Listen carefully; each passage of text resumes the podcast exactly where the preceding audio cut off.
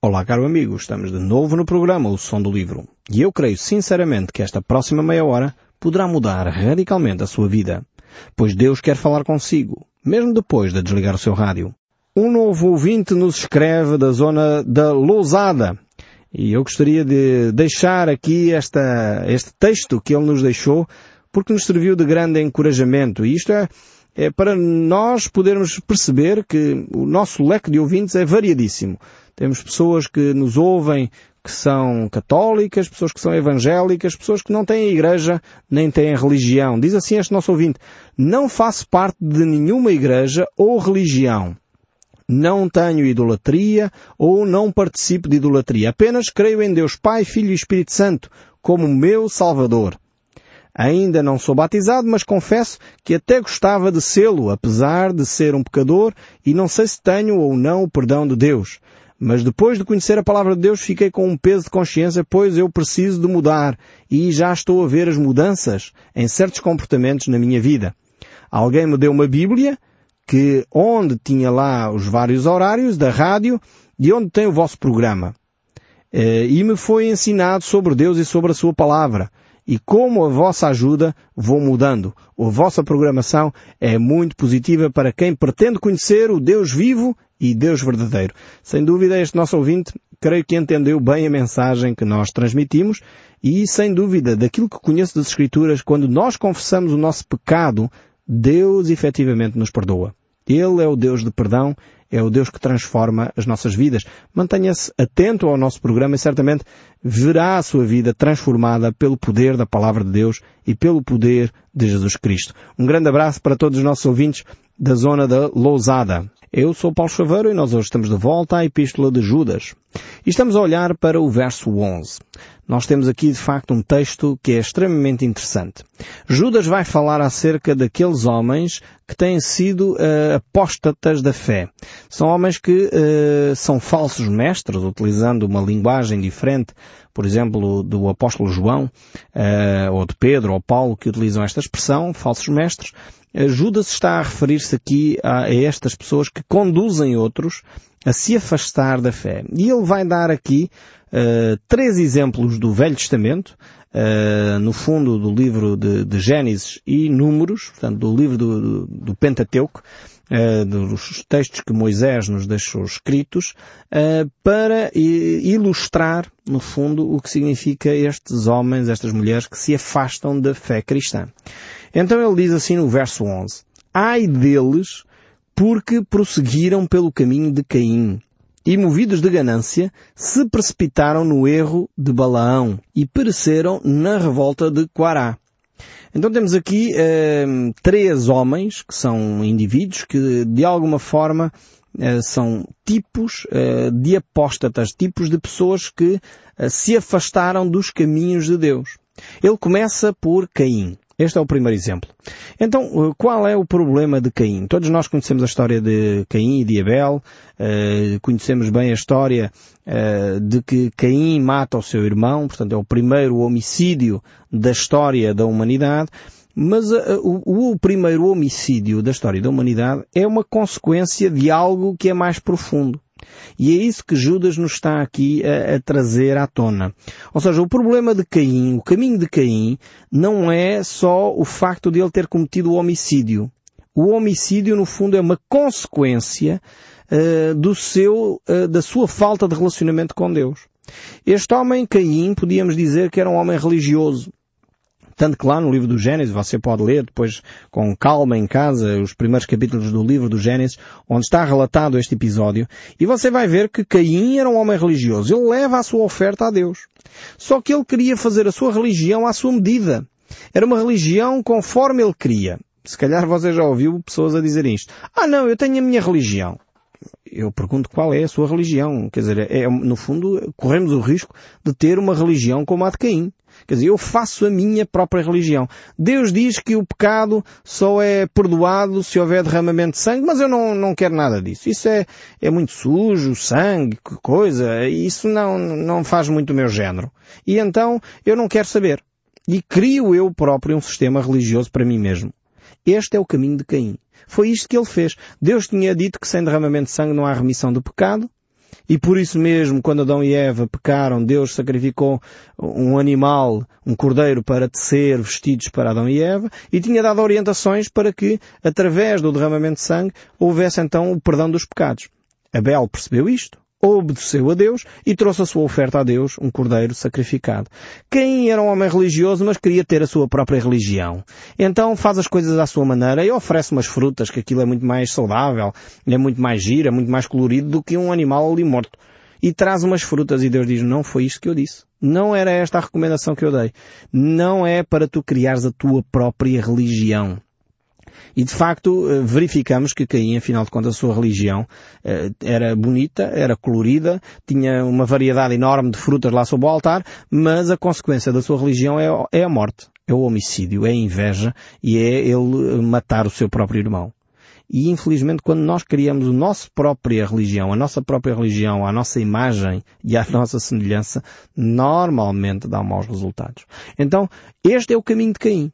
É o caminho do homem religioso que recusa a palavra de Deus, que recusa as orientações de Deus para o perdão dos seus pecados. É aquele homem que diz, não, não, não, isso só uh, de, de, dizer que pela fé em Cristo Jesus eu tenho o perdão dos meus pecados e, e através de Cristo eu posso me relacionar com Deus, isso é muito simples para mim. Eu tenho que fazer a minha religião. Eu é que, eu é que vou decidir como é que eu faço o meu percurso com Deus. Isto é o caminho de Caim. Nós precisamos de optar entre estar no caminho de Caim que, como diz Judas, é de um apóstata, de alguém que se afastou de Deus, ou de facto de ficarmos dentro daquilo que é o ensino de Deus. Pela fé crermos em Cristo Jesus, percebermos que através da nossa arrependimento e confissão do nosso pecado de Deus, temos vida eterna em Cristo Jesus e a partir desse momento passamos a ser filhos de Deus, recebemos o Espírito Santo e temos então uma nova vida em Cristo. Este é o caminho de Deus ainda que eu possa não compreender todos os pormenores, como é que tudo pode ocorrer, como é que de facto só o sacrifício de Cristo é suficiente para a minha salvação, mesmo que eu não compreenda todos estes aspectos, eu tenho que depositar a minha fé em Deus. E isto era o caminho de Abel. E foi esta, esta dualidade aqui eh, que Judas retoma no seu discurso aqui. Depois ele utiliza aqui um outro exemplo um exemplo de Balão. Balão é uma personagem interessantíssima. Uh, está descrito no livro de Números, uh, este relato aqui sobre Balão, e, e, há um debate nos seminários, nas escolas bíblicas, é um debate interessantíssimo entre os alunos de teologia se a Balão era ou não um, um profeta de Deus. Porque ele aqui realmente tem umas atitudes muito, muito estranhas. Eu, mas olhem que, que, não é muito diferente daquilo que a gente vê hoje em dia em muitas uh, comunidades cristãs. Uh, porquê? Balaão é o tipo de profeta que abençoava por dinheiro. Pois, eu não estou a falar de nenhum grupo religioso ou de nenhum programa de rádio aí nas outras rádios. Não estou a falar disso. Estou a falar de Balaão. Mas Balaão era assim, abençoava uh, se lhe pagassem. Se lhe dessem o dízimo, se lhe dessem as ofertas, então Balaão abençoava. Se não dessem, já não abençoava. E este é o erro de Balão, é pensar que se pode comprar o favor de Deus. E depois o apóstolo Pedro escreve sobre o assunto, uh, Apocalipse, João escreve sobre o assunto, uh, que no fundo são aspectos diferentes. E, a Bíblia nos chama a atenção para este caminho de Balão, para este erro de Balão e para a doutrina de Balão. São coisas distintas uh, que a Bíblia nos chama a atenção. O caminho de Balão é podermos pensar que se pode comprar os favores de Balão.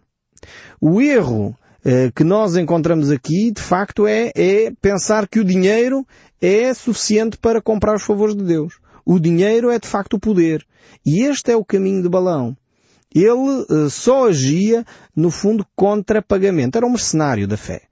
Uh, e infelizmente hoje vemos líderes religiosos assim. Vivem em função do dinheiro. Vivem em função uh, de, daquilo que os fiéis dão ou não dão e a quantidade de dinheiro que a pessoa dá determina a fé que a pessoa tem. Isto não se encontra nas Escrituras, isto não é sinónimo de cristianismo. Este é o caminho de Balão que a Bíblia aqui condena no livro de Judas, o apóstolo Pedro condena e o livro de Apocalipse condena. Depois nós encontramos esta história relatada e nós, para percebermos o que é o resto, a doutrina de Balão e o erro de Balão, temos que conhecer a história. Este homem era um homem que vivia fora da nação de Israel, vivia no Oriente, e, e uh, o, rei de Moab chama uh, Balão para ele vir amaldiçoar o povo de Israel. o povo de Israel estava a chegar à terra prometida uh, e eles iam ocupar o território e Balac, que era o rei de Moab, queria uh, amaldiçoar o povo de Israel. E Balão, como lhe pagavam, no fundo, para ele amaldiçoar ou abençoar, era, era a pagamento, era contra pagamento, era uma prestação de serviços, basicamente, ele, como não podia amaldiçoar, porque os filhos de Deus não podem ser amaldiçoados, eu deixo esta aqui a talho de foice, como se costuma dizer. Há muita gente que vive atormentada. Ah, mas o pastor flantal, ou a bruxa flantal, ou não sei quem flantal, ou o padre não sei quantos, eh, vai amaldiçoar-me se eu sair da comunidade. Eu quero dizer que os filhos de Deus não podem ser amaldiçoados. E este exemplo de números 22, 23, 24, 25, esse texto de números deixa claramente uh, expresso esta ideia. Quando Deus abençoa, ninguém pode amaldiçoar. Ponto final parágrafo. Não precisamos viver atormentados com esse aspecto. E por isso mesmo Balão estava a ver o seu negócio ir por água abaixo. Porque Balac só lhe pagava se ele amaldiçoasse. Como ele não conseguia amaldiçoar, ele engendrou um plano. E qual era o plano? Era poder minar o caminho dos filhos de Deus. Ou seja, se eu não os posso amaldiçoar porque Deus os abençoou, então o que eu posso fazer é levá-los a cair no caminho de Deus e dessa forma eles deixam de receber a benção. Veem bem a, a maldade deste homem. Conseguem levar os filhos de Deus a se afastar é o tal caminho da apostasia, a se afastar dos princípios de Deus e por isso, porque não estão a viver dentro do padrão de Deus, perdem a bênção não é porque Balão conseguisse amaldiçoá-los. É porque eles não viviam, era dentro dos padrões de Deus. E qual era o princípio que Balão uh, proferiu? Qual era a doutrina de Balão? É assim, vamos levá-los a casar com mulheres de Moab. Mulheres que não têm os mesmos princípios, mulheres que não têm a mesma fé, mulheres que no fundo vivem debaixo da idolatria e elas vão se casar com os filhos de Israel e eles vão passar a viver debaixo da idolatria. Este foi o tal desenvolvimento, a doutrina de Balaão. Aquilo que o apóstolo Paulo chama na carta aos Coríntios de jugo desigual. E como ele diz, e lá muito bem, que comunhão é que pode haver entre a luz e as trevas. Ou que comunhão, e este é o exemplo máximo que Paulo pode dar sobre esta matéria de alguém que é um filho de Deus que casa com alguém que não é um filho de Deus, e é disto que estamos a falar, uh, como é que isto pode acontecer quando Paulo diz que comunhão há entre Cristo e Belial, ou comunhão há entre Cristo e Satanás. Não há nenhuma. Não há possível alguém que é um cristão vir a casar com alguém que não é um cristão. Esta é a doutrina de Balão, este é o erro de Balão. E, e aqui claramente uh, estamos a pôr o dedo na ferida. Eu quase que preferia não falar isto aqui, porque a gente, assim eu sei que há pessoas que estão, são cristãs e dizem, então mas eu não devia ter casado com um não cristão. É um facto. É o que a Bíblia nos ensina. Porquê? Porque depois a pessoa que não partilha a mesma fé está claramente em julgo, utilizando a expressão bíblica, em julgo desigual. Este é um erro que, infelizmente, por causa dos aspectos emocionais, e esta foi a tática uh, de balão, uh, torna-se complexo porque a pessoa emocionalmente estando envolvida deixa de ter lucidez quanto àquilo que é o ensino de Deus. E o que Deus queria era que as pessoas se mantivessem fiéis à sua palavra.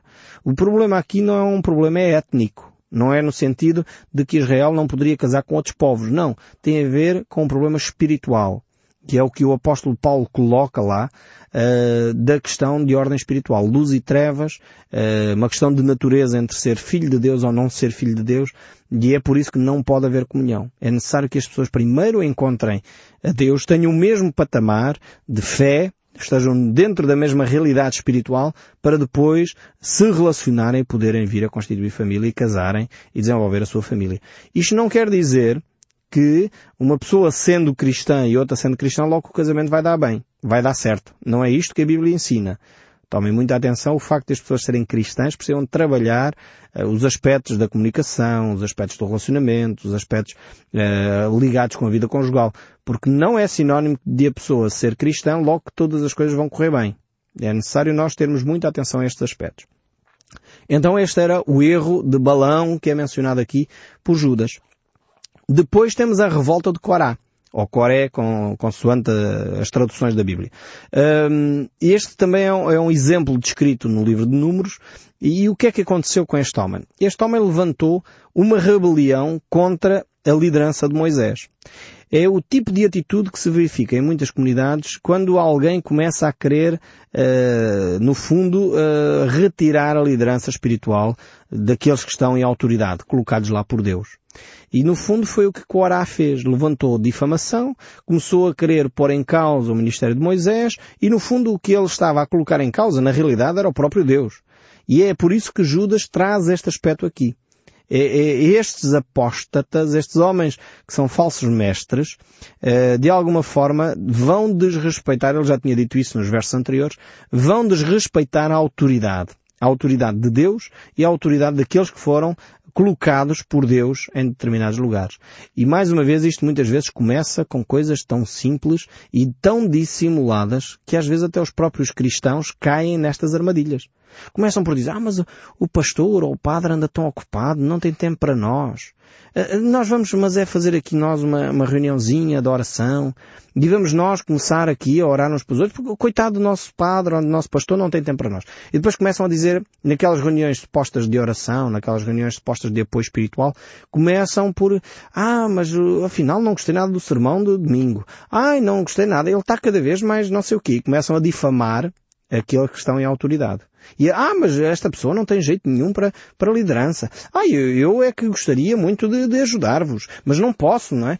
E começam com este tipo de discursos. Estão a perceber como é que Coará ou Coaré eh, eh, armadilhou a tentativa de, de, de, liderança que ele, no fundo, se propôs fazer. É assim que as coisas entram, dissimuladamente, com passinhos muito subtis, mas vão minando a confiança dos fiéis e muitas vezes começam por colocar então em causa a autoridade daqueles que Deus chamou uh, para de facto desenvolverem essa autoridade. Isso não quer dizer que os líderes uh, religiosos uh, não erram ou não falham. Aliás, um, uma das marcas de um verdadeiro líder espiritual é que quando é repreendido, e se há verdade nessa repreensão, assume e pede perdão por isso. Aliás, porque os líderes religiosos estão lá para servir a comunidade e não para se servirem a si próprios, como é o caso aqui, por isso Judas chama a atenção destes aspectos. E ele dá estes três exemplos então. Então ele dá este exemplo de Caim, eh, que no fundo quis criar uma religião à sua própria uh, dimensão, à sua, ao seu próprio sabor e como ele queria. Dá o exemplo do erro do balão, que é no fundo levar um cristão uh, a envolver-se por questões emocionais e deixar de lado os ensinos de Deus. Portanto, porque emocionalmente está envolvido, perde lucidez, perde a orientação de Deus e começa a ficar uh, sem saber bem o que fazer em relação àquilo que é a palavra de Deus e a orientação de Deus. E depois temos a revolta de Quaré, que é, eh, no fundo, aquele que põe em causa e contesta sempre a liderança espiritual de Deus. Uh, não permitindo que Deus uh, intervenha não permitindo que aqueles que foram impulsados por Deus e tomaram lugares dados por Deus possam desenvolver a sua liderança. Depois então chegamos agora eh, a um outro patamar, ao verso 12 até 16, temos uma descrição então destes uh, apóstatas nos últimos dias e uma linguagem muito, muito viva uh, que nós vamos encontrar aqui sobre esta situação. Vejamos ainda mais um pouco acerca desta, destas pessoas e quais os comportamentos que nós, como cristãos, devemos ter diante destes factos. Diz assim a palavra de Deus, verso 12. Estes homens são como rochas submersas e as vossas festas de fraternidade banqueteiam-se juntos sem qualquer recato. Pastores que assim mesmo se pastoreiam. Nuvens sem água impelidas pelo vento. Árvores em plena estação dos frutos destes desprovidos, duplamente mortas e desarraigadas. É, é as características destes homens, destas pessoas que são uh, apóstatas, são pessoas que se afastaram de Deus. Vamos tentar, passo por passo, ver um pouco uh, estas características. Mas eu gostaria de ler, em primeiro lugar, como já tenho feito em outras alturas, na versão uh, de português corrente da Bíblia, porque há várias versões, e isso é riquíssimo, ajuda-nos a entender um pouco melhor a Bíblia.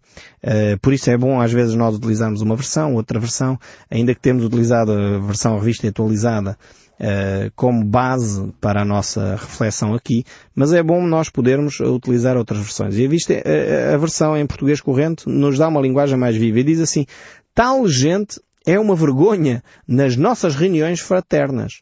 Banqueteiam-se sem respeito nenhum. e só pensam em si mesmos. São como nuvens sem água que o vento leva para onde quer. São árvores de, de outono sem frutos, completamente mortas e sem raízes. Então ele começa por dizer, em primeiro lugar, que estes falsos mestres, ou estes apóstatas da fé, são como rochas submersas. O que é que isto quer dizer? Quer dizer, em primeiro lugar, que, que são, no fundo, uh, problemas escondidos. Uh, não sei se você já cavou algum terreno uh, para plantar alguma coisa e quando começa a cavar, mete a enxada ao terreno e aquilo afinal só desce uns 5 centímetros. Depois é pedra por baixo. Isto é um problema que não estávamos a contar. Uh, começamos a cavar e afinal é só pedra, é só pedra, não dá para semear nada naquele terreno. E isto é o que Judas nos está aqui a dizer por outras palavras. Uh, poderíamos usar a imagem, aqui Judas não era daquela região do, do, do, globo, mas poderíamos usar a imagem dos icebergs. Os icebergs em cima eh, são uma placa de gelo fina, mas depois para baixo podem ter normalmente 5, 6 vezes a dimensão daquilo que está visível. Foi exatamente um iceberg assim que deitou ao fundo o famoso Titanic. Uh, exatamente porque é um problema escondido. Ninguém sabe exatamente o que está para, para debaixo da linha d'água. Ou, no caso da rocha escondida, ninguém sabe o que está por debaixo da terra. E este é o tipo de, de aposta. É, é uma surpresa lidar com este tipo de situações. Depois ele, ele diz que é uma pessoa, ou são pessoas, que mesmo no meio dos seus amigos são pessoas que se uh, autovalorizam a si próprios e que não têm respeito por ninguém a não ser por si mesmos. Ou seja, veem sempre em primeiro lugar os seus interesses. Querem sempre o seu benefício pessoal acima de todas as coisas. Depois são como nuvens sem água. E eu creio que não há nada pior do que quando no meio de uma seca se vê umas nuvens e começa-se a ganhar uma esperança começa-se a ganhar um entusiasmo, mas afinal de contas a nuvem não deita água. Não chove naquela altura. E no fundo é, é o que eram estes falsos mestres. Tinham discursos eloquentes, tinham uh, conversas muito bonitas, uh, tinham no fundo uma, um grande cerimonial, mas na realidade depois em termos concretos a coisa não, não avançava. Eram como nuvens sem água. Não havia efetivamente um, um, renovar da vida, não havia efetivamente uma transformação, porque o seu discurso era humanamente eloquente, mas vazio espiritualmente. Não havia Deus nas suas palavras. O, Moody, um dos grandes oradores uh, do século passado, ele dizia, quando um homem nasce uma só vez, ele morre duas vezes, mas quando um homem uh, nasce duas vezes, ele só morre uma vez. Isto para dizer que, de facto, a, vitalidade espiritual é fundamental para o nosso crescimento. E, e, por isso o fruto espiritual é fundamental para o nosso crescimento. O, o verso 13 ainda continua a descrever este tipo de liderança. Ele diz, ondas bravias do mar que espumam as suas próprias sujidades, estrelas errantes, para as quais tem sido guardado a negridão das trevas para sempre. Então ele continua a descrever este, estes uh, falsos mestres, mostrando efetivamente que as suas vidas não estão em conformidade com a palavra de Deus. Podem ter um discurso bonito, podem ter umas palavras muito interessantes, mas na realidade não estão em conformidade com os ensinos da Bíblia. Elas não saem da palavra de Deus. Uh, muitas vezes acontece assim. Eh, é muita onda, eh, com muita sujidade afinal de contas, é como uma estrela errante que não conduz a lado nenhum a não ser perder-se na imensidão do espaço e na realidade eh, esta vida destes falsos mestres, destes falsos apóstatas, conduzem de facto as pessoas a se perderem, conduzem as pessoas a lado nenhum, conduzem as pessoas a não conhecer Deus. E cada um de nós precisa de voltar à simplicidade da fé, à palavra de Deus, a perceber aquilo que Deus tem para cada um de nós. E isso nós encontramos nas Escrituras. E basta realmente desses uh, disparates teológicos, basta desses, desses discursos inflamados que não conduzem a lado nenhum, mas precisamos da verdade de Deus e a palavra de Deus nas nossas vidas. Eu espero sinceramente que cada um de nós possa continuar a ouvir o som deste livro, mesmo depois de desligar o seu rádio. Que Deus o abençoe ricamente e até ao próximo programa.